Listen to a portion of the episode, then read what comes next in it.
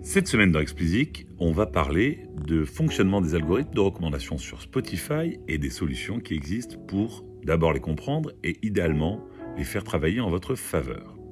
Alors, je vous le dis clairement, cet épisode dépasse la limite de l'autopromo. Elle la dépasse bien même, puisque je vais vous parler des solutions développées par Music Tomorrow, société avec laquelle je travaille.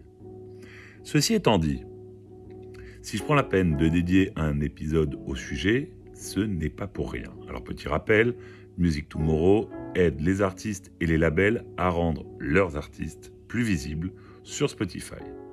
Comment? C'est simple. En proposant d'abord des cours interactifs en ligne qui permettent de comprendre le fonctionnement des algorithmes de recommandation.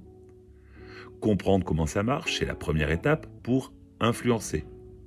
Mais ça ne s'arrête pas là. Une fois que vous avez suivi la formation en ligne, vous pouvez commencer à explorer la plateforme, notre plateforme. Avec le cours en ligne, vous avez droit à un accès à celle-ci pour avoir un aperçu de votre positionnement sur Spotify et de vos performances. Mais si ça vague, ne vous inquiétez pas, le cours vous expliquera tout.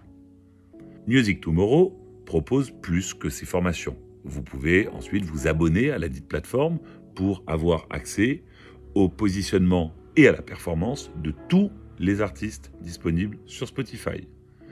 Vous avez même des offres encore plus premium où un de nos experts vous aide directement. Alors bien entendu, ces offres plus avancées ont un coût, nous ne sommes pas une association, mais ce qui est certain, c'est que que vous soyez au tout début de votre carrière ou déjà bien établi, les algorithmes de recommandation sont devenus les intermédiaires entre vous et vos fans potentiels, et il est donc essentiel de les comprendre dans l'environnement actuel. Tout ceci est en anglais, ce qui pourrait en décourager certains, mais même si vous n'êtes pas là ou le plus à l'aise, ça vaut le coup de faire un petit effort. Si vous doutiez encore, je vous invite à aller lire le case study que nous venons de sortir nous y présentons le travail que nous avons fait avec un artiste américain qui s'appelle Bishop Ivy, qui est signé dans un label qui s'appelle Handwritten Records et qui est basé à Las Vegas. En quelques mots, le label est venu nous voir pour les aider à préparer la sortie d'un EP à venir. Le problème qu'il rencontrait était simple. Un titre de l'artiste qui avait 4 ans représentait la majorité des streams, environ 80%. Ce titre bénéficiait d'un bon soutien algorithmique puisque 35% environ venaient de ces contextes d'écoute. En revanche, les sorties suivantes peinaient à peser dans la balance en comparaison et n'étaient pas mises en avant algorithmiquement, puisque le pourcentage tombait là à 10%. Alors quand je dis algorithmiquement, je vous parle des emplacements de recommandations gérés par les algorithmes, les radios, les autoplays, les playlists algorithmiques comme Release Radar ou Discover Weekly, en opposition par exemple aux playlists éditoriales.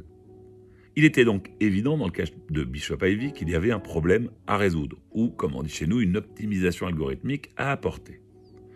Nous avons enquêté et nous avons fini par trouver la cause. Il y avait un décalage complet entre le positionnement que Spotify comprenait et la musique que l'artiste propose aujourd'hui. L'artiste a évolué artistiquement durant ces 4 ans et la musique d'aujourd'hui n'a pas grand-chose à voir avec le titre de 2019 qui pourtant totalise près de 2 millions d'écoutes aujourd'hui.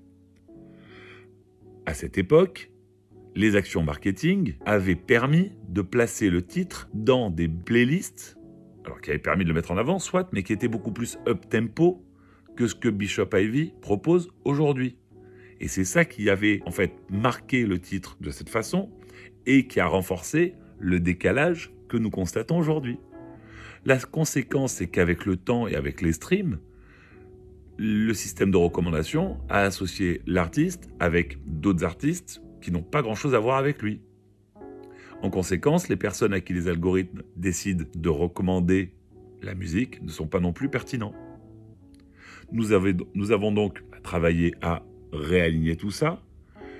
Les résultats ont été plus que convaincant puisqu'on a été capable de multiplier par 20 le volume de release radar obtenu sur la sortie qui était notre objectif. Alors comment me direz-vous Eh bien c'est tout l'objet de notre case study. Allez le lire et si vous en sentez le besoin, allez suivre la formation.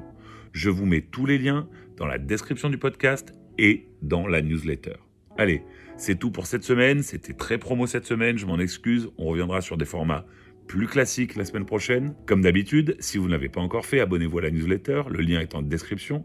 Pour me soutenir, mettez-moi 5 étoiles sur Apple et abonnez-vous quelle que soit la plateforme. Allez, bon week-end à tous et à la semaine prochaine.